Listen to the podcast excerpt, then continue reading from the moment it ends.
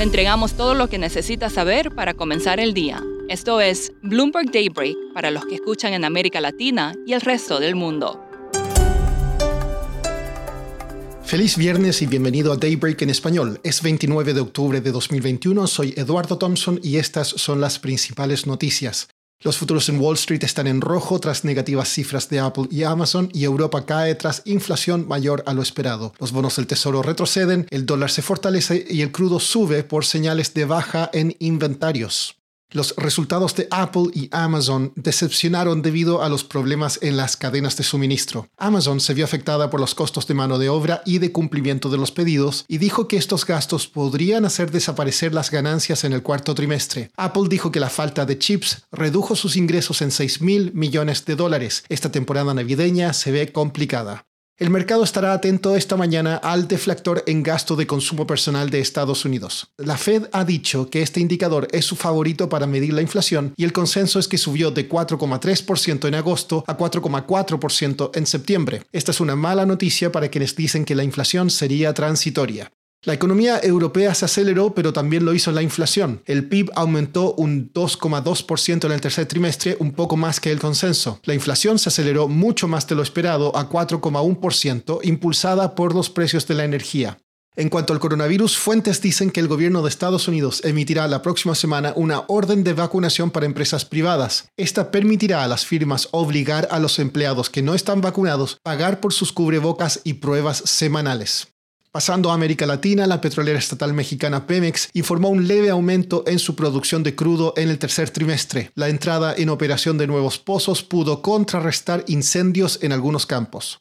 En Brasil, el presidente Jair Bolsonaro estaría evaluando extender la ayuda económica por el COVID-19 hasta el próximo año si el Congreso retrasa la aprobación de fondos para un programa social que busca lanzar antes de las elecciones de 2022. Hoy tenemos varios datos macro relevantes en la región. Esta mañana se informó que el PIB de México en el tercer trimestre creció un 4,6% interanual por debajo de lo previsto y que se contrajo un 0,2% frente al trimestre anterior. Más tarde tendremos datos de desempleo y ventas minoristas en Chile, superávit primario en Brasil y desempleo urbano en Colombia. En este país también está programada la reunión del Banco de la República. Oscar Medina, periodista de Bloomberg News en Bogotá, nos cuenta qué se espera en esta reunión. El Banco de la República hoy toma su decisión de tasas de interés, en donde los dos escenarios que se discutirán es un aumento entre 50 puntos básicos o 25 puntos básicos. En la encuesta de analistas de Bloomberg, la mayoría estima que el banco va a aumentar tasas solo 25 puntos básicos y quedaría la tasa en 2.25%. Oscar, ¿se espera que la decisión de subir la tasa sea por unanimidad?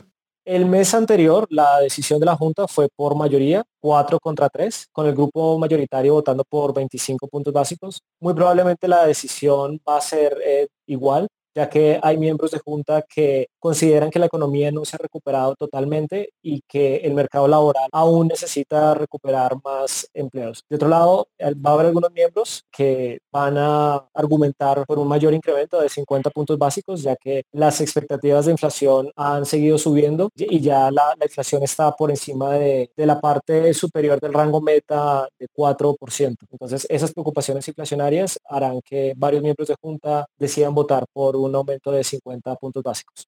¿Cuál es el estado de la economía de Colombia en estos momentos? El mes pasado el Banco de la República aumentó su pronóstico de crecimiento a 8.6% para 2021, lo que sería la mayor tasa de crecimiento en al menos 50 años, pero en agosto el indicador que sigue a la economía mostró que la actividad se contrajo 1.9% frente al mes anterior, lo que podría demostrar, según analistas, que la economía está perdiendo fuerza y que en los próximos meses se va a ver una desaceleración de la economía que podría continuar en 2022. Por último, creyó que no íbamos a hablar del nuevo nombre de Facebook. El anuncio de que cambiaría su nombre a Meta Platforms confundió a algunos inversionistas y elevó las acciones de Meta Materials, una empresa canadiense no relacionada, hasta un 26%. Eso es todo por hoy. Soy Eduardo Thompson. Que tengan un excelente fin de semana. Para conocer todas las noticias que necesita para comenzar el día, revise Daybreak en español en la app Bloomberg Professional. También puede personalizar Daybreak para recibir las noticias que desee. Eso es todo por hoy. Sintonice el lunes Bloomberg Daybreak